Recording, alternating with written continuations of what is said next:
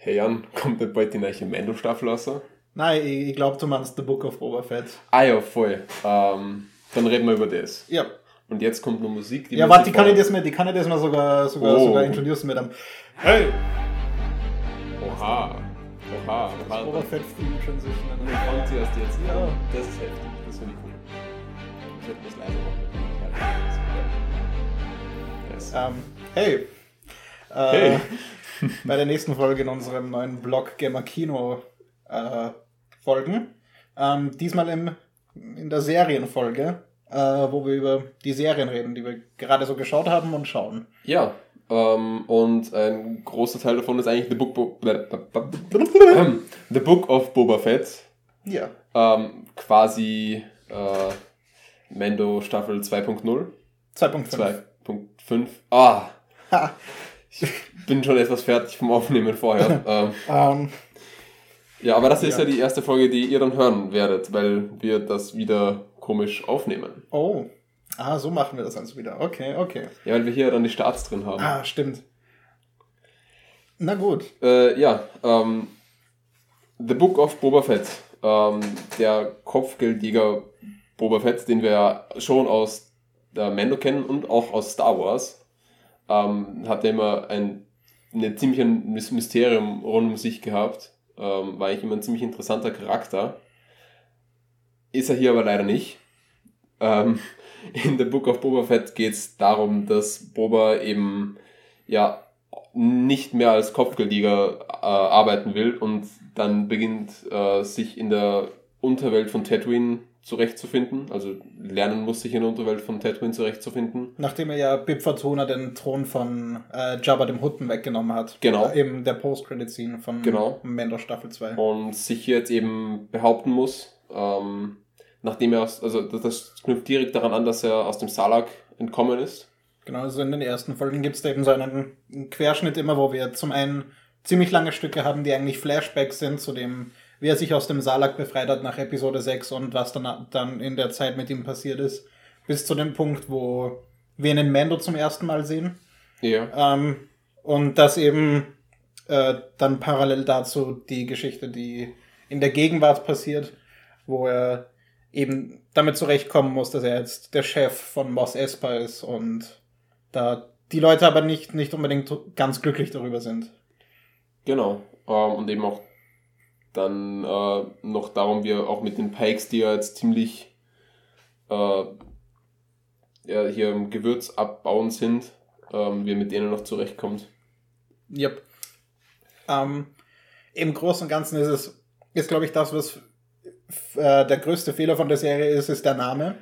Ich glaube, die hätte nicht The Book of Boba Fett heißen sollen. Mhm. Weil selbst wenn es vor allem in den ersten Folgen eben ziemlichen Fokus auf Boba Fett gibt, geht es trotzdem nie wirklich um seinen Charakter. Es geht zwar in den Flashbacks um seine Reise und die sind, finde ich, auch einer der stärksten Teile ja, von der Auf jeden Serie. Fall.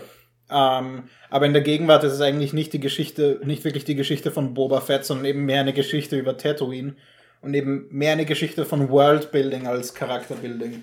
Ja, auf jeden Fall.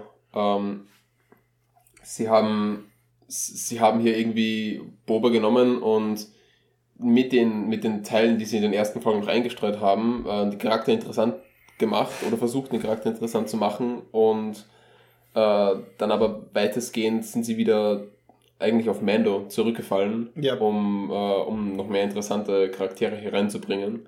Und ich glaube, das war auch so, dass äh, ja eigentlich geplant war, hier gleich die, die dritte Staffel Mando zu machen und dass das hier mehr ein paar Folgen einfach nur davon sein sollten.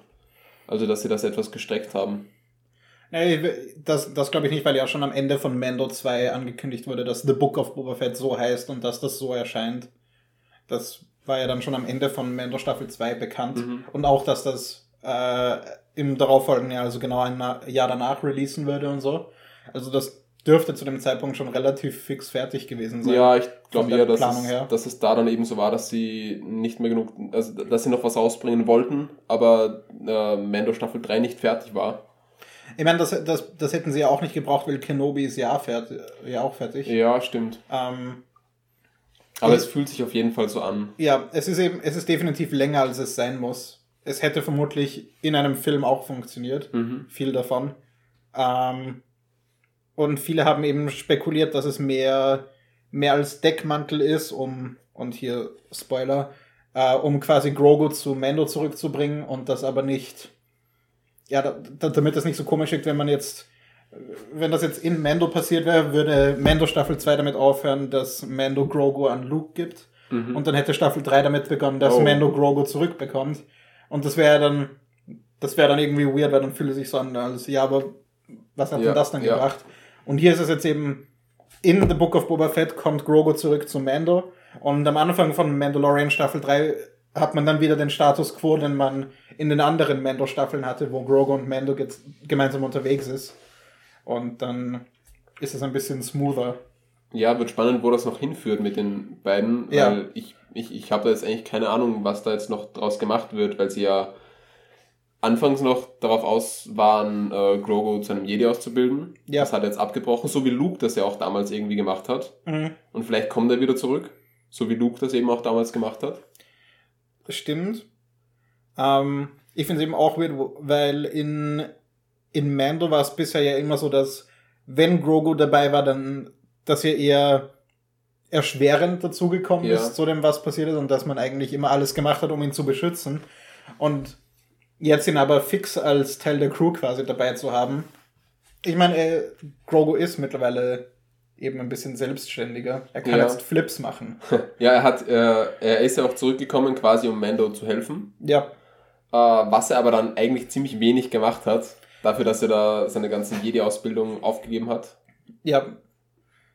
Und ich finde es auch schade, dass die, also die äh, eine Folge endet eben damit, dass Luke Skywalker äh, Grogu die Option gibt, entweder Yodas Lichtschwert oder diesen Beskar, dieses Beskar-Kettenhemd von Mando zu wählen Mhm. und sich damit eben zu entscheiden, äh, geht er zu Mando oder bleibt er hier und wird zum Jedi ausgebildet. Und damit endet die Folge und das fand ich eigentlich relativ cool, weil man eben nicht wissen konnte, wie, Ja. wie die Entscheidung fallen wird. Ich meine, es war, es war semi-klar, aber hätte trotzdem anders sein können. Genau, ich ja. fand es nur schade, dass dann nicht gezeigt wurde, wie er sich entschieden hat, sondern er eben einfach auf einmal ankommt auf Tatooine. Ja, man hätte das noch, ähm, man, hätte das noch kurz vielleicht äh, dazugeben können oder Ja. so. Weil damit war die, die ganze Spannung, die die Szene da am Schluss aufgebaut hat, einfach weg, weil dann einfach ein X-Wing auf Tatooine landet und Grogu da rausspringt. Ja. Und dann äh, so, ah, okay, er hat sich also dafür entschieden. Ja, okay. Ja. Ähm, also der eben, wie du vorher schon gemeint hast, das Worldbuilding, das die Serie hier betrieben hat, ähm, war durchaus ziemlich interessant. Also, also das Star Wars-Feeling kam bei mir durchaus auf. Ja, wenn, wenn sie dann hier durch die Straße von Tatooine schreiten, was ich auch dann teilweise etwas komisch fand, weil, ähm, äh, wie, wie, wie heißt Boas Schauspieler? ähm, Hm. äh, Temuera Morrison. Ja, genau, weil äh, Tamara Morrison dann eben auch schon etwas äh, ungelenkig wirkt. Ja, Also in, in Star Wars, in der Originaltrilogie, ist dann noch der ähm, eigentlich ziemlich kampflustige ähm, äh, äh, ähm, Kopfgeldjäger, der auch so wirkt, als wäre er körperlich zum Stande. Und dann hier Cut darauf und alle Kampfszenen, die hier sind, sind langsam und Ich, Ja. glaube, dass man das einfach schlecht konzipiert hat, weil in Mando Staffel 2 hat ja Boba Fett eine relativ coole Kampfszene, wo er mit seinem Gaffy-Stab ja Sturmtruppler-Helme Mhm. einschlägt. Und das war ja ziemlich cool und hat auch äh, cool funktioniert. Und ich glaube, dass es da vielleicht einfach dran lag, dass man sich hier übernommen hat mit den Kampfszenen, die man Boba Fett bringt. mhm. Ähm, man merkt es eben vor allem im Kontrast dazu, äh, wenn dann eben Folge 5, ich glaube es ist Folge 5, die erste mit Mando, ähm, wo dann in Folge 5 mit Mando beginnt, wie er in dieser coolen Metzgerei, was ich by the way auch ziemlich cooles Worldbuilding fand, ja, ja. die, diese Metzgerei da, wo er da sich durch diese Leute durchkämpft und man sofort den Unterschied merkt, wie viel besser das aussieht ja, total. von der Kampfchoreo her. Ähm, und das ist eben schade, dass der Boba Fett in seiner eigenen Serie so untergeht, weil er eben in Folge 4 nicht mal vorkommt und in Folge 5 nur für ein paar Sekunden on-screen ist und nicht mal einen Satz sagt. Er sagt gar nichts. Ja. Er ist aber nur kurz da. Wir haben ja ähm, hier auch ziemlich interessant gesehen ähm, und, und das ist das, das Ding. Ich fange jetzt wieder an, über die Dinge mit Mando zu sprechen. Ja. Ähm, einfach weil sie so viel interessanter sind. Ähm, haben wir gesehen, wie Mando ja dann auch versucht, ähm, und ich glaube, das war einer der ersten, den ich hier gesehen habe, der kein Jedi ist oder, oder Sith ist oder so, der irgendwie machtsensitiv ist, der ein Lichtschwert benutzt. Mhm. Und ähm, für mich war es das erste Mal, dass, dass ich auch sehe, wie, welche Schwierigkeiten da eigentlich aufkommen äh, für Nicht-Macht-User. Ja, und es ist eben, äh, es hat eben zudem dazu noch die, also das Dunkelschwert eben, das Darksaber, die so eine ähnliche Eigenschaft wie der eine Ring in Herr der Ringe, dass es nämlich immer schwerer wird anscheinend, also wirklich physisch Mhm. schwerer für den Träger, wenn der eben mental nicht stark genug dafür ist, was eben erklärt, warum äh, Mando hier nicht gut damit umgehen kann, aber so jemand wie Pre Whistler in Clone Wars und so schon. Mhm. Ähm, weil es eben wirklich mental anstrengend ist, dieses Ding zu führen, weil es eben irgendwie magisch ist or whatever.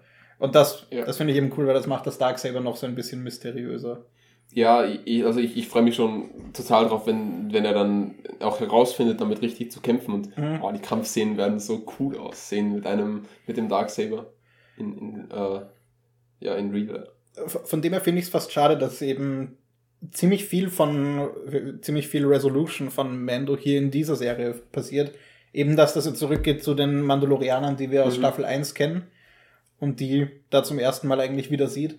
Und dort dann eben die ganze Auflösung passiert von, mit dem, dass er seinen Helm abgenommen hat und dass er jetzt eigentlich offiziell nicht mehr diesem Tribe an Mandalorianern angehört.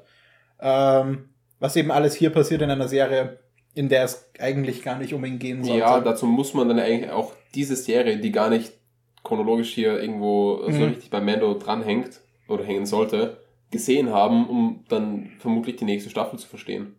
Ich meine, vielleicht schaffen sie es, das so einzuführen, dass es Sinn macht, Mhm. alles. Mal sehen. Eben, ich finde, da, der, der Grund, warum ich diese Serie doch relativ gern geschaut habe, ist eben hauptsächlich das Worldbuilding und vor allem das Production Design, mit dem das Worldbuilding betrieben wird. Also es ist wirklich alles, was irgendwie möglich ist, ist handgemacht in der Serie. Von Kostümen, Props, Kreaturen, Umgebungen. Ähm, vor allem eben auf Tatooine auch. Äh, diese komischen Spinnenmönch-Dinger in Jabba's Mhm. Palast äh, sind Stop-Motion animiert gewesen. Ob händisch oder ob es einfach nur halbe Framerate war, um es so aussehen zu lassen, ist ja dann egal, aber Ja. es gab eben immer dieses, dieses handgemachte Feeling bei allem. Und das fand ich eben ziemlich cool, weil das eben sowas ist, das ich mit Star Wars auch verbinde. Auch, Ja, auch wenn eigentlich alle sechs der ersten Filme relativ CGI geladen sind.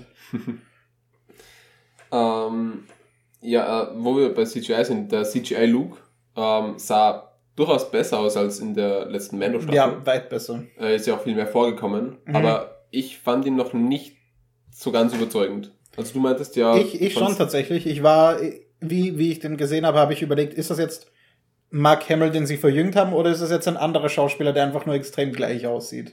Also ich war wirklich, wirklich nicht sicher. Also für mich hat das auf jeden Fall ausgereicht. Eben, wie ich schon gesagt, äh, wie, wie ich dir vorher gesagt habe, ähnlich auf dem Level wie Samuel L. Jackson in Ja. Captain Marvel. Ja, das wirft ja dann her. auch wieder die ethische Frage auf, tote Schauspieler zurückzubringen und so weiter.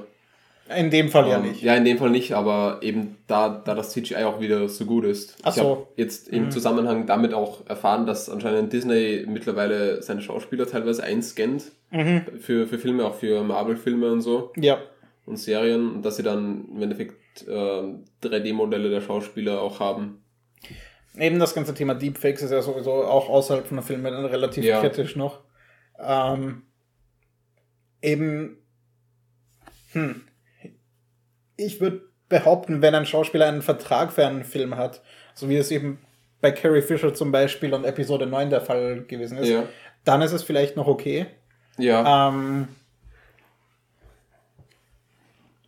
aber wenn man dann ja. einen komplett neuen Film darauf konzipiert, einen toten Schauspieler hier drin zu haben, ja, ich weiß nicht, das finde ich dann Das komisch. das würde ja auch rein filmmacherisch keinen Sinn ergeben, weil ja die Performance trotzdem äh, ni- nicht ganz durchkommt bei so einem CGI-Ding. Vor allem, wenn es jetzt eben äh, Grand Moff Tarkin in Rogue One zum Beispiel ist, wo er ja von Mhm. irgendeinem Verwandten, glaube ich, sogar gespielt worden ist. Ja. Da ist es eben, das funktioniert, weil dieser Charakter eben nur so ganz wenig vorkommt und jetzt keine tiefen Charaktermomente hat oder so. Ja, da geht es mehr darum, konsistent zu sein mit, Ja. dem, mit dem Look. Und eben da finde ich es okay, aber wenn man jetzt einen ganzen Film darum baut, dann funktioniert das, glaube ich, grundlegend schon mal nicht. Und Ja. deswegen hoffe ich, dass auch niemand auf die Idee kommt, das jetzt zu machen. Ja, total. Ähm, genau. Ähm, So, was gibt's, was gibt's noch so? Ähm, ich fand, dass das Finale von der Regie her extrem rausgestochen ist im Vergleich zu den anderen Folgen. Ich habe gleich nach ein paar Minuten gewusst, dass das Robert Rodriguez ist, der diesmal hier die Regie macht. mhm. Äh, weil es irgendwie so ein bisschen wackier aussah alles. Und ich mochte es irgendwie gar nicht. Ja, ich. Irgendwie hat sich das Finale voll komisch angefühlt. Ja, finde ich, finde ich auch. Also ich, äh, es gab sehr viele coole Dinge, diese äh, riesen Druidikas, die da auch waren Ja. und so. Aber ich, äh, es war irgendwie nie so, so, dass ich jetzt Angst hatte um die Charaktere oder Mhm. so. Oder, also es, es, es war die ganze Zeit ein, ähm, ja, ni- nicht diese Spannung in der Luft, die, die finde ich hätte eigentlich sein sollen bei einer Belagerung der Stadt und allem. Ja, weil eben auch alles so, alles so getrennt war und alles nur so kleine Konflikte im Einzelnen und nicht einfach ein großer, ein großes Finale. Ja, Ähm, und auch der Moment, wo Boba Fett auf dem Rancor äh, ankommt, hätte viel epischer sein können, als Ja. er da tatsächlich in der Folge war. Weil auf das, auf das habe ich schon gewartet, weil das war ja ja klar. sowieso klar, dass das passiert Das wird. Aber es war, war dann nicht so spektakulär, wie ich ja, gehofft habe. das hätte viel epischer sein können. Äh, war es aber leider nicht. Also das, das, Ja. das, das hätte so ein Daenerys fliegt auf dem Drachen Mhm. Moment sein können. Ähm, was ich eben mittlerweile auch etwas kritisch finde, ich finde, in der Serie ist es jetzt gerade noch so okay, aber dass eben viele Sachen doch sehr, sehr verwoben sind. Ähm, in The Bad Batch, der Animationsserie, kommt ein sehr bekannter Kopfgeldjäger vor, nämlich Cat Bane Mhm. der dann nach The Clone Wars äh, zurückgebracht wird für die Serie.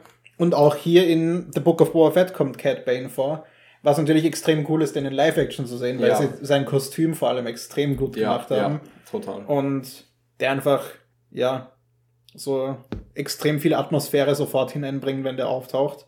Aber ich weiß eben nicht, ob es nicht langsam schon wieder in das hineinfällt, wo alles zu interconnected ist. Ich meine, wir haben jetzt eine Serie namens The Book of Boba Fett, in der es essentiell gar nicht um Boba, Boba Fett geht, wo dann aber plötzlich Ahsoka Tano und Luke Skywalker gemeinsam interagieren, was eigentlich auch Mhm. ein, ja, rein von dem, wie, wie, was das alles für Implikationen hat, ist es eben einfach schon wieder so riesig, wo Mando Staffel 1 ja noch relativ losgekoppelt von allem anderen war. Das hat dann in Staffel 2 angefangen, aber da hat das alles noch Sinn gemacht, weil wir andere Mandalorianer kennengelernt haben. Wir haben zwei Jedi kennengelernt, was ja auch der Sinn des Ganzen war. Und hier bin ich mir jetzt nicht mehr sicher, wie, wie viel Sinn das noch macht, dass da so viele Cross-References passieren. Ja, ja, es ist, glaube ich, dann irgendwie der Konflikt, dass sie einerseits eben mit der Nostalgie das Lore auch erweitern, äh, Ja. also die, die Nostalgie hineinbringen wollen, um auf jeden Fall die Zuschauerschaft zu haben. Andererseits aber eben auch das Lore erweitern. Mhm. Erst ist eben Cat ja. Bane war ja eben da, weil äh, Cat Bane und Boba Fett ja in The Clone Wars schon interagiert haben und es da auch Callbacks gibt hier. Ja, Und weil man eben wollte, dass Cat Bane, wenn man ihn umbringt, dann durch Boba Fett stirbt. Mhm. Was ja auch vollkommen okay ist. Und es sind ja, es ist ja Dave Filonis Charakter, der auch viel zu diesen Serien jetzt beigetragen hat. Deswegen verständlich, dass man das äh, machen wollte, weil ich glaube, Dave Filoni hat das Finale auch geschrieben. Wenn mich ähm, nicht alles das, täuscht. das weiß ich leider nicht. Also, ja, verständlich, warum man es machen will, er erzählerisch, aber ich weiß eben nicht, ob es, ob es nicht ein bisschen too much ist mittlerweile. Ja, ich fand auch ähm, Fennec Shan, die am Anfang waren sie ja noch so darauf aus, ja, äh, nicht mehr als Kopfgeldjäger hier Mhm. was zu machen. Und der Part, wo sie eigentlich, wo ich den Charakter das einzige Mal so richtig noch eher interessant fand, war sie, wie sie am Schluss dann Ja, ähm, als Kopfgeldjäger quasi, also jetzt nicht wirklich, aber, aber quasi ihre ähm, da, das, was sie am besten macht, so in der Art auch wirklich gemacht hat und hier den Bürgermeister und die, die Pike äh, umgebracht hat. mhm. das allerbeste ist ja dann, dass im Epilog von der, von der letzten Folge dann ja auch irgendwie impliziert wird, dass Boba Fett und Fennec Shand gar nicht da auf Tatooine bleiben als, äh, als da die Herrscher quasi. Weil Ja, Boba Fett irgendwie sagt, oh, wir sind, dafür sind wir nicht gemacht. Und dann irgendwie das impliziert, dass sie wieder weiterziehen. War halt von Anfang an klar, dass sie dafür nicht gemacht sind, ja. weil Boba Fett, ich, ich meine, es hat, es hat nicht gepasst, das hat man, das hat man von Weitem gesehen. Und das relativiert halt diesen ganzen äh, Gegenwartsteil äh, der Geschichte, mhm. der ganzen Serie. Eben der Taskenpart, den finde ich immer noch cool, weil eben dieser Taskenclan relativ gut introduced wird. Ja. Und da eben auch Boba Fett etwas Entwicklung bekommt. Und äh, diese, diese Zeremonie, wo er da dieses Gewand und seinen Gaffy-Stab bekommt und so, das mhm. fand ich ja. eben ziemlich interessant. Und dieser Baum, zu dem er da rausgehen muss. Das war alles einfach loremäßig interessant und auch für Boba Fett als Charakter interessant. Und ich fand eben auch zum Beispiel ganz cool, dass in der allerersten Folge das eben in dem Flashback beginnt und da auch die ersten fünf Minuten, wenn nicht sogar länger, nichts geredet wird, sondern eben alles visuell ist. Ja, da, das und ist ziemlich cool. Das fand ich da relativ cool. Und ja, eben alles, was so in der Gegenwart stattfindet mit Boba Fett, ist relativ uninteressant. Es, ist, es sind die Flashbacks und das Mando-Zeug, das mhm. am, besten, am besten in Erinnerung bleibt. Ja. Und ich finde, ähm, die Musik fand ich ziemlich gut. Mhm. Also vor allem das, das Main-Theme eben, das wieder Ludwig Göransson äh, geschrieben hat. Und äh, Joseph Shirley hat die restliche Musik gemeinsam mit Ludwig Göransson gemacht. Ähm, was ich ein bisschen schade finde, ist, äh, es gab schon in Mando Staffel 2 ein Theme für Boba Fett, das so relativ, relativ düster und, und dreckig war fast. Und das fand ich extrem cool. Da habe ich extra das ganze Album von Staffel 2 durchgehört, um das irgendwie zu finden. Mhm. Und mhm. dieses musikalische Thema in der Form kommt nur in der Post-Credit-Scene noch vor in Mendo Staffel 2. Und ah, okay. aber hier in der Serie fast gar nicht. Es wird am Ende von The Book of Boba Fett in der letzten Folge wieder angedeutet, aber in so einer friedlichen Form, mhm. wie sie da durch die Stadt gehen. Da wird dieser selbe Rhythmus nochmal aufgegriffen, aber sonst halt gar nicht. Und das fand ich schade als jemand, der doch sehr gerne Film-Soundtracks hört. Ja. Äh, ich fand den, ähm, also was ich auch noch etwas komisch fand. Einerseits vom Lore her interessant, aber die Umsetzung fand ich etwas komisch, waren diese äh, ah, die Cy Cyborgs. Ja, genau. Ja. Ähm, irgendwie, mir kamen die Schauspieler komisch vor. Mhm. Das alles sah eben, wie du auch schon mal ziemlich gut gesagt hast, äh, es, es sah eher aus, als wären das einfach Cosplayer. Ja. Es gab ja auch ein tolles Meme, äh, wo im Finale einer von diesen Cyborg-Typen so einen ganz krassen Spin gemacht hat, als er mhm. sich zu einem Gegner umgedreht hat, wo der voll den fancy Twist macht, bevor er schießt. Und das ist irgendwie, die sind irgendwie einfach ein Witz. Ja. Hört sich gemein an, aber. Ja, das ist halt einfach witzig und out of place. Man, man kennt sie nicht. Ja. Äh, sie, sie sehen irgendwie mehr cyberpunkig als hier äh, Star Wars. Sie aus. hätten auf diesem einen Halo-mäßigen Planeten, wo Mando aufgetaucht, also wo man Mando zum ersten Mal gesehen hat in der Serie, auf dem hätten sie mehr Sinn gemacht als auf Tatooine. Ja, ja. Und man, man hier waren sie einfach zu bunt für Tatooine. Ja. Es zieht eben auch viele, viele äh, Dinge aus, aus Cyberpunk äh, her. Zum Beispiel eben diesen Ripper Dog.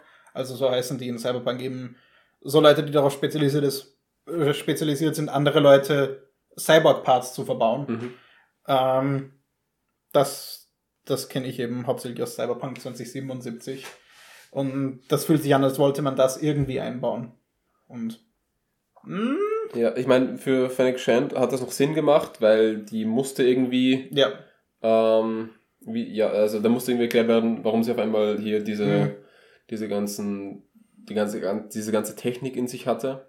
Aber das Anheuern von dieser Biker-Gang war eben so, wieso? Ja.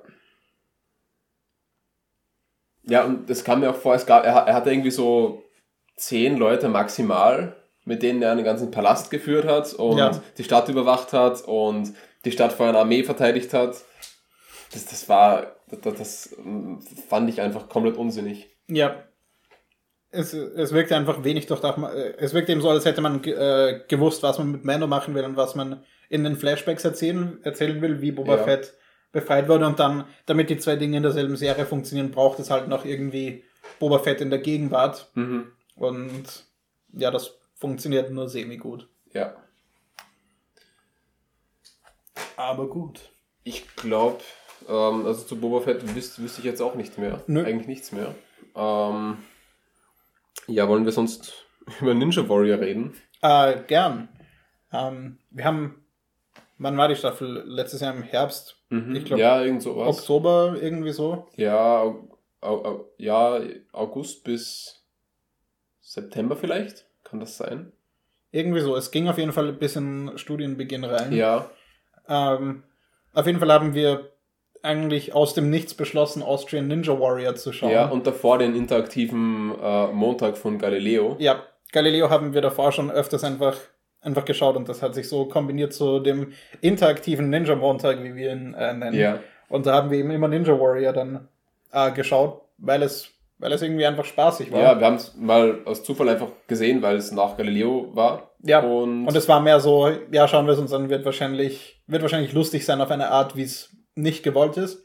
Und dann war es aber einfach tatsächlich unterhaltend. ja, man, man, man sieht sich die Kandidaten an, man äh, sieht, hey, der ist aus Oberösterreich, der ist sogar aus Linz, Ja, voll cool. Und äh, Fieber dann taucht teilweise mit denen mit. Mhm. Ähm, also das Finale war schon intens von der, von der Ja, zweiten Staffel komplett. äh, letztes Jahr. Und eben zwischen der ersten und zweiten Staffel waren drei oder vier Jahre. ja, Und jetzt ist nach nicht einmal einem halben Jahr, nach ungefähr einem halben Jahr, äh, die dritte Staffel schon losgegangen. Die läuft jetzt auf Puls 4 eben jeden Montag. Und da schauen wir jetzt wieder, weil, weil das irgendwie jetzt einfach so zur Tradition geworden ja. ist. Oh, und das ist damit eine äh, Schauempfehlung für jeden, Ja. der es mal probieren will. Ja. Es ist jetzt nicht, keine tiefgründige Unterhaltung oder so, aber es ist eben. Äh, es ist lustig in der Gruppe zu schauen. es ist eine, eine Art von Game Show, die eben einfach genau das ist, was sie sein soll. Und eben einfach so simpel ist im Ja. Konzept. Und nicht irgendwie so ein The Masked Singer oder sonst irgendwas, was so hoch aufgezogen ist. Sondern es ist einfach simpel. Es ist unterhalten und man merkt auch, dass die, dass die Teilnehmenden Spaß dabei haben. Ja, ja, das ist wichtig, finde ich. Und auch wenn, deswegen. auch ja. wenn sie es mal nicht schaffen. ja. Und da macht es eben auch Spaß zuzusehen. Ja. Ähm, ja, willst du über Studio 666 reden oder soll ich vorher mit Castle? Ähm, ich kann gerne kurz über Studio 666 reden. So viel, so viel gibt's da gar nicht dazu zu sagen. Ähm, es ist eben ein Film von den Foo Fighters, also nach einer Idee von Dave Grohl, dem Leadsänger, äh, geschrieben, äh, aber von jemand anderem. Da fällt mir der Name gerade nicht ein. Und es geht eben um die, die Band Foo Fighters, die ihr zehntes Album aufnehmen wollen, beziehungsweise müssen, wegen einem, wegen einem Vertrag. Ähm, und aber irgendwie neue Inspiration brauchen und deswegen von ihrem Manager organisiert wird, dass sie auf so eine coole, äh, richtig alte Villa äh, dorthin gehen können für keine Ahnung wie lange, um dort eben ihr Album aufzunehmen. Und das machen sie dann auch. Und dann stellt sich eben, dann findet Dave Grohl eben heraus, dass diese Villa irgendwie verflucht ist oder irgendetwas Düsteres da, da halt ist, weil da ein Vorfall mit einer anderen Rockband in den 90ern passiert ist. Ich glaube, es waren die 90er. Ähm, und dann wird Dave Grohl äh, possessed und fängt an, alle, alle umzubringen. und äh, das ist eh schon relativ viel verraten, aber es ist bei weitem nicht so viel, wie der Red Band Trailer von dem Film äh, verrät. Das ist, ich, ich habe mir den angeschaut, weil ich mir dachte, okay, es ist Red Band, heißt, man sieht ein bisschen was von dem, mehr von dem, was tatsächlich in dem Film ist. Und er ist kürzer, heißt, man sieht weniger. Und dann werden da einfach alle, wirklich alle Kills in dem Film, in dem Trailer gezeigt. Ja, wie ist das mit der, mit der Musik? Ist da von den Foo Fighters auch was dabei? Ähm, es gibt ein paar Referenzen auf Foo Fighters Musik, auf bekannte Okay. Songs. Ähm, eben mehr in, in der Form von, von Jokes, einfach so als kleine Referenzen. Mhm. Ähm, Im Grunde geht es in dem Film aber nur um ein einziges Lied, das Dave Grohl in so einem düsteren Keller entdeckt, wo sich dann herausstellt, dass es eben das Lied ist von dieser alten Band, das sie Oh, machen okay. wollten. Mhm. Und dass dieses Lied, Lied eben irgendwelche dämonischen Kräfte hat. Und dann geht es eigentlich nur darum, dass Dave Grohl äh, gemeinsam mit den restlichen Foo Fighters irgendwie äh, dieses Lied eben schreiben und, und aufnehmen muss. Und da ist wirklich der Fokus nur auf diesem einen Lied. Okay. Und Fokus ist jetzt auch übertrieben. Und recht viel mehr Musik ist da in dem Film gar nicht. Der, der Film ist nämlich doch relativ lang Mhm. und relativ langsam Okay. in, in vielen Teilen. Wie, wie lang ist der? Ah, ich glaube, ich glaube eh nur eineinhalb Stunden oder so. Okay. Aber er fühlt sich eben extrem lang an.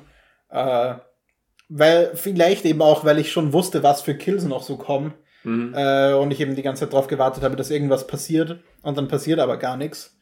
Ähm, das, was passiert, ist aber äh, beabsichtigter Trash und der funktioniert auch ziemlich gut. Also vor allem, weil ich, Okay. ich glaube, was es für mich gerettet hat, war eben, dass wir im Kino waren und da eben die Reaktionen von den anderen Leuten dabei waren, als manche von diesen Sachen passiert sind, Mhm. die ja doch eher auf Shock Value aus sind, die halt bei mir nicht mehr funktioniert hat, weil ich genau wusste, okay, okay, ja, ich weiß, ich, ich kenne diesen Shot aus dem Trailer, ich weiß, Ja. was jetzt passieren wird. Ja, Ja. verdammt. Aber es war trotzdem lustig und ich glaube, gerade wenn man ein Fan von den Foo Fighters ist, wird man mit dem Film Spaß haben. Also ich bin eben kein riesiger Foo Fighters Fan. Ich bin hauptsächlich, ich mag hauptsächlich Dave Grohl einfach. Ähm, und der Film hat mir trotzdem Spaß gemacht. Ja, also ich werde ihn auf jeden Fall noch sehen. Vermutlich Ja. erst Video on Demand, wenn Mhm. er dann da draußen ist. Ja, also ich würde mir auf jeden Fall mit Freunden ansehen und nicht Ja. allein, weil das macht sonst wenig Sinn. Ich würde mir Sharknado auch nicht alleine anschauen. Ja, true. Die Kameraarbeit war aber tatsächlich Oh. gar nicht so schlecht. Also es gab vor allem einen relativ äh, coolen Wanner durch das Haus durch. Ich weiß nicht, wie lange der tatsächlich ein Shot war, aber das war schon relativ gut, vor allem weil das ja alles keine Schauspieler sind. Mhm. Und da hat das doch ganz gut funktioniert. Und das Schauspiel ist wirklich nicht gut in dem Film. Also es gibt vor allem einen von, von den Foo Fighters, der sich echt schwer tut, das sich irgendwie zusammenzureißen im Film. Oh nein. Ja, nicht, nicht jede Band kann äh, als Leadsänger einen Schauspieler haben. Ja. ja, ich habe auch die ganze Zeit auf eine Tenacious D-Referenz gehofft, die aber leider nie gekommen ist. Ja, das Song of Destiny oder so. Irgendwas, ja. Das hätte. Ja, oder nur ein Cameo oder so. Ja. Ja. Oh, ein Cameo wäre cool. Oh. Eben nachdem Dave Grohl ja äh, in The Pick of Destiny mitgespielt hat. Wait, wait, echt? Wer, Der hat den wer- Teufel gespielt. Oh, er war da. Ja. Oh, oh, cool. Und er singt auch den Teufel in Ja. äh, Belzebos. So ist. Also da, da singt tatsächlich Dave Grohl auch. Cool. Deswegen, das hat mir eben noch mehr, noch mehr Hoffnung gegeben, dass da eine, eine Cross-Reference ist. Aber leider nicht. Sad. Ähm, ja, bei, beim Star Movie hast du mir vorher gezeigt, dass da ja, Äh, der, der Teufel aus Pick of Destiny als Bild für Studio 66 drin war. Mhm. Obwohl das halt nicht vorkommt. Ja. Na gut, du hast Castle Äh, geschaut. ja, äh, die ganzen acht Staffeln äh, habe ich gemeinsam mit meiner Freundin gesehen. Ähm, das sind äh, pro Staffel knapp 20, 24 Folgen, je 40 Minuten. Wir sind letzte Woche fertig geworden. Nicht schlecht. Ähm, ja, das geht quasi um Richard Castle, das ist der Hauptcharakter, ähm, der ein Mystery Story Buch äh, Novel Writer ist. Ähm, ziemlich bekannt, schreibt Bestseller und äh, in einem Fall ähm, wird jemand genauso getötet wie in, äh, wie in einem seiner Bücher, ähm, weshalb er dann mit dem NYPD gemeinsam ermittelt und ähm, das macht er dann eben für die ganzen acht Staffeln weiter, ähm, jede Staffel ein neuer Mordfall äh, als Recherche für seine Bücher.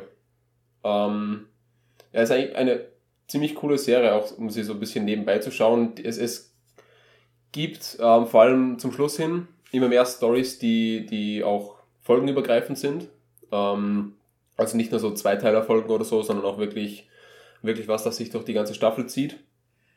Ähm, und ja, was, was mir vor allem hier gefallen hat, ähm, war irgendwie auch der, der Polizeipart, äh, weil es doch irgendwie ein, äh, ein Krimi ist, den wir als Österreicher ja sehr, sehr, sehr gut kennen. Ja. Ähm, äh, aber, aber doch eben irgendwie anders als das, was ich bis jetzt so gesehen habe. Dadurch, dass eben auch der super sympathische äh, Richard Castle hier, gespielt von Nathan Fillion, ähm, drin ist, der auch, finde ich, also der, ich finde den Typen einfach super sympathisch. Ich, Ja. ich weiß nicht warum.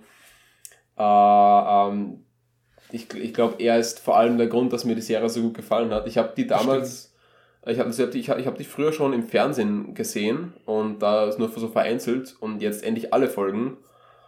Und äh, ja, weil ich sie sehr viel nebenbei gesehen habe, kann ich da jetzt gar nicht so viel zu spezifischen Dingen sagen, und auch weil sie einfach so lang ist, also acht Staffeln, Ja, das ist ja 24 Folgen, 40 Minuten. Bei so einer Serie ist es ja, Ja. auch eher so gedacht, dass man die nebenbei schaut. Ja, und genau. Egal, wo man gerade hineinspringt, funktioniert. Ja, genau so ist es auch. Ähm, auch die Dinge, die dann eben über die, über die verschiedenen Folgen hinweg eine Story erzählen, man, man könnte sich trotzdem einfach eine, eine Folge rauspicken und sie ansehen.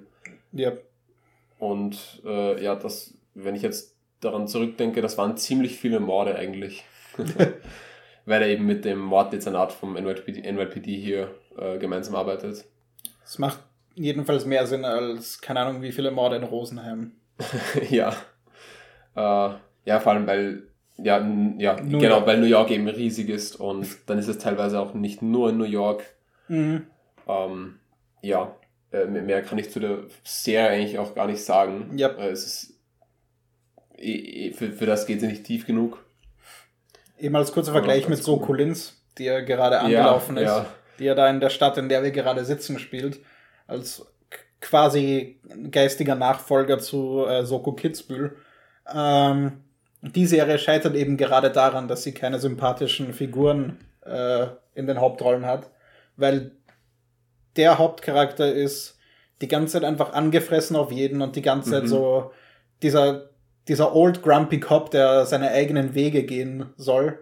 Und das kauft man ihr einfach gar nicht ab. Ja. Und sie wirkt eben die ganze Zeit einfach nur, einfach nur unhöflich gegenüber allen anderen. Oh. Und sie hat eben auch diese Dynamik mit ihrer Chefin, wo sie sich ständig streiten, weil sie immer äh, die unkonventionellen alten Wege gehen will. Und die Chefin aber sagt, nein, das können wir aber nicht machen. Und die macht es dann trotzdem. Ebenso Okay. diese ganz klischeehafte Dynamik, die hier aber überhaupt nicht funktioniert. Dann gibt's den, den einen anderen Charakter, der so der, der krasse Techie ist, der so der, Mil der klassische Millennial eigentlich ist, der dann Mhm. so, so, so Wörter wie Fresh benutzt. Wow. Das sind dann eigentlich die zwei, die zwei Hauptcharaktere und bis auf ein paar Referenzen, die auf alte Folgen gehen, wo, wo es ein paar Referenzen auf andere Dinge gibt in ihrem Privatleben und so, von dem wir aber nichts sehen, ist da auch von der Chemie nicht wirklich was da. Und Ähm, ja, das fand ich in Castle auch immer ganz cool, dass sie äh, hier irgendwie äh, eine kleinere Side-Story hatten, äh, die eben mehr im Privaten ist, ähm, wo dann auch seine Tochter und seine Mutter vorkommen. Und ähm, die auch war, Entwicklung bekommen Ja, über die ja. Serie hinweg. und es aber auch immer äh, einen äh, äh, irgendwie einen Zusammenhang hat zu, zu dem Mord oder zu Mhm. der Charakterentwicklung, der dann bei den Hauptcharakteren passiert, sodass äh, da quasi im kleinen und in anderem Maßstab ähm, doch irgendwo der gleiche Arc passiert und das fand ich immer ganz cool, das mit anzusehen, wo man dann auch schon sieht, okay, ah, cool, das, das haben sie jetzt hier wieder als Parallele gemacht. Das wird so ähnlich auch in Sokulins versucht. Da gab es eine Folge, wo ja einfach so viele Plot-Conveniences zusammenfielen, wo gerade die, die ganzen äh, Cops äh, zusammengesessen haben und einen Fall besprochen haben, Mhm. wo sie gerade äh, keine neuen Hinweise hatten, beziehungsweise wo sie gerade äh, auf der Suche nach einer bestimmten Person waren. Und dann kommt, kommt der äh, Praktikantencharakter herein und sagt, hey, ähm, ich habe äh, die Telefonnummer von so einem Typen, mit dem treffe ich mich heute nachher. Und dann stellt sich raus, dass das genau der Typ ist, den sie jetzt brauchen. Und dann trifft sich der, Okay. der, der Typ halt mit dem und ist da inkognito und forscht ihn da aus. Und dann später in der Folge äh, suchen sie eine Frau und dann, dann kommt der äh, Forensiker her Mhm. und sagt so, oh, warum habt ihr ein Foto von der da liegen? Und dann so, ja, wir brauchen die für den Fall. Und dann sagt er so, oh, ich treffe mich mit der heute Abend. Und Ah, Also, also einfach so, oder dass das vorher auch irgendwie Ja, introduced wurde? es, es wird genau dann introduced, wenn es notwendig ist. wow. Und das funktioniert halt überhaupt nicht. Es ist eben einfach alles so fake. Und ich dachte mir, die Serie wird schon, wird uns allein dadurch gefallen, dass sie eben in Linz spielen. Ja. Aber eben selbst das rettet die Serie nicht mehr. Und das, das, das, ist, das sagt schon alles. Ja, und trotzdem schaut ihr, schaut sie weiter. Ja. ja. Ach ja. Jetzt haben wir doch über Sokulins gesprochen. True. Ähm, wir haben noch Starts. Ja, Was ähm, gibt's denn auf Netflix und Prime? Äh, auf Netflix äh, beginnt jetzt am 1. März The Guardians of Justice. Das Poster sah ziemlich wack aus, aber Okay. intentionally wack, glaube ich. Oh, Äh, das könnte vielleicht lustig werden. Ähm, 3.3. anscheinend das, das neue He-Man and the Master of the Universe. okay. Das habe ich als, also das, das war irgendwie so das Ding, von dem viele sagen, das haben sie als Kind voll gesehen. Mhm. Äh, ich nicht. Ja, Ich das war, das war, das war Das war, eher so in ich, den 70ern ja, und so. In den 70ern. Ja. Also, Also, ich dachte, das war 90er. also me- mein Dad ist mit äh, He-Man aufgewachsen. Ah, okay. Deswegen steht, stehen bei uns im Wohnzimmer auch He-Man und Skeletor-Figuren. Ah, cool. Ja, genau, das scheint eine neue Verfilmung oder so zu sein. Okay. Äh, oder vielleicht eine neu, neu aufgesetzt oder so. Äh, und am 1.3. kommt noch American Pie 2. Ähm, Okay. Lizenziert auf Netflix. Äh, bei Prime gibt es da schon etwas mehr. Da kommt am 1.3. Äh, Justice League. Ich nehme mal an, die. Joss Whedon-Version. Ja, genau. Am 11.3. Dunkirk, der ist super cool, ein, ein Christopher Nolan-Film. Den habe ich in IMAX gesehen. Und ich habe ihn seitdem, seitdem glaube ich, nicht mehr gesehen. Ich habe ihn auf Blu-ray gekauft, direkt danach.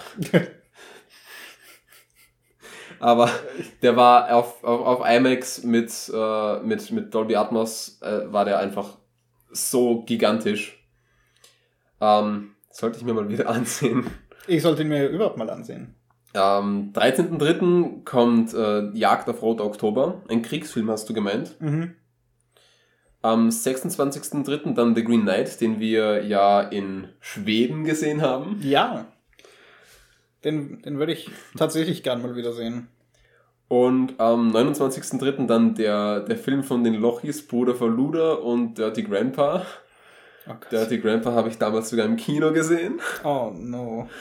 Und am 31.03. dann äh, Suicide Squad, nicht The Suicide Squad, ähm, sondern der 2017er Film. Und dann am 1.03. noch äh, The Flash Staffel 7, die Serie. Ähm, die habe ich, glaube ich, bis zur dritten Staffel sporadisch geschaut. Oder zur Ja, vierten. glaube ich auch. Und am 13.03. Äh, The Lego Movie 2. Noch Oh. auf Prime. Cool. Ja, Ähm, was gibt's auf Disney Plus? Disney Plus ist ein etwas unspektakulärer. Ähm, am 2. März kommt West Side Story. Mhm. Ich vermute die relativ neue Steven Spielberg-Verfilmung. Ah, äh, mhm. ich weiß aber nicht genau welche, aber das wird Sinn machen, so von der Zeit her, von dem, wie schnell Filme mittlerweile auf Streaming kommen. Ja. Ähm, am 11. März kommt Turning Red oder Rot, wie er im Deutschen heißt. Okay. Das ist der neue Film von Pixar. Der wird ausschließlich auf Disney Plus veröffentlicht und kommt Oh, nicht in die Weißt du, um Kinos. was es da geht? Ähm, ja, es geht um ein 13-jähriges Mädchen, das äh, herausfindet, dass ihre Familie quasi die Eigenschaft hat, dass sie, sobald sie erwachsen werden und eben in die Pubertät kommen, jedes Mal, wenn sie, äh, wenn sie irgendwie aufgeregt sind oder so, sich in einen riesigen roten Panda verwandeln. Also in einen rote Pandas, ni- nicht, Pan nicht ein Panda, der rot ist, sondern ein roter Panda. Okay. In groß. Und darum geht's in diesem Film. Und wie man eben damit zurechtkommt. Also eben ein, ein Coming-of-Age-Film mit einer Ja. doch recht, ich würde behaupten, recht offensichtlichen Metapher, vor allem auch mit, Ja, dem, mit ja. dem Titel und so. Klar. Ähm, der erste Pixar-Film, bei dem die komplette Crew äh, Frauen sind, also Schreiber, Oh, mhm. Regisseur und so, was eben auch zu dem Thema noch äh, mehr dazu passt. Und ich, ich, ich würde ihn mir gerne ansehen. Ich, ich Ja. wünsche mir, der wäre im Kino und ich verstehe die Entscheidung von Das Disney nicht, den nur auf Streaming Klingt irgendwie voll nach, also die Idee und alles klingt voll nach Anime, finde ich. Ja, es sieht auch ein, ein bisschen anime-mäßig aus von den Gesichtern, die alle relativ simpel aussehen und Mhm. so, mit recht überzogenen Gesichtsausdrücken eben, im Kontrast zu dem, wie Lightyear jetzt aussieht in den neuen Trailern, Ja. der mehr auf realistisch gemacht ist, ist der Film definitiv auf der cartoonigeren Seite. ah, cool. Es passt auch dazu, dass es nach Anime klingt, weil auch, äh, glaube ich, die Hauptcharaktere asiatisch sind wieder. Mhm. Ich weiß nicht, wo der Film spielt. Aber, aber ja.